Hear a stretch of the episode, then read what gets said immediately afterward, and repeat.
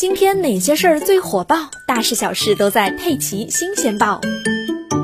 三岁男孩壮壮身体一直很健康，但是就在前几天，妈妈发现他有点拉肚子。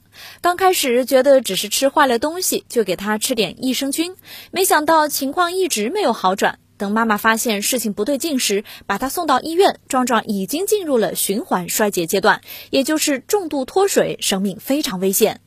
浙大邵逸夫医院的专家说，如果是父母缺乏足够的判断腹泻程度的知识，会很容易错过最佳治疗时机。因为轮状病毒感染腹泻的程度有可能很严重，一天二三十次都有可能，就像关不住的自来水一样。宝宝还小的时候根本扛不住。因此，如果发现宝宝持续腹泻没有好转，那就需要警惕轮状病毒感染，及时送医。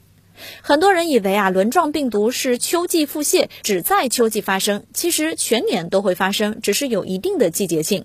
从流行病学来看，往往在每年的十月份开始到十二月、一月份达到高峰，在夏季逐渐减少，这是季节差异。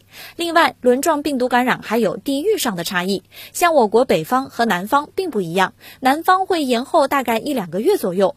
轮状病毒感染人群整体是五岁以下的婴幼儿，他们都是易感人群。尤其是两岁以下的这些人群，由于缺乏保护力，所以感染轮状病毒之后容易出现发病的情况。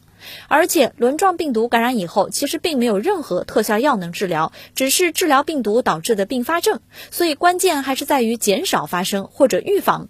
预防发生最好的方法就是接种疫苗，同时要洗手、戴口罩，还有保持一定良好的社交距离。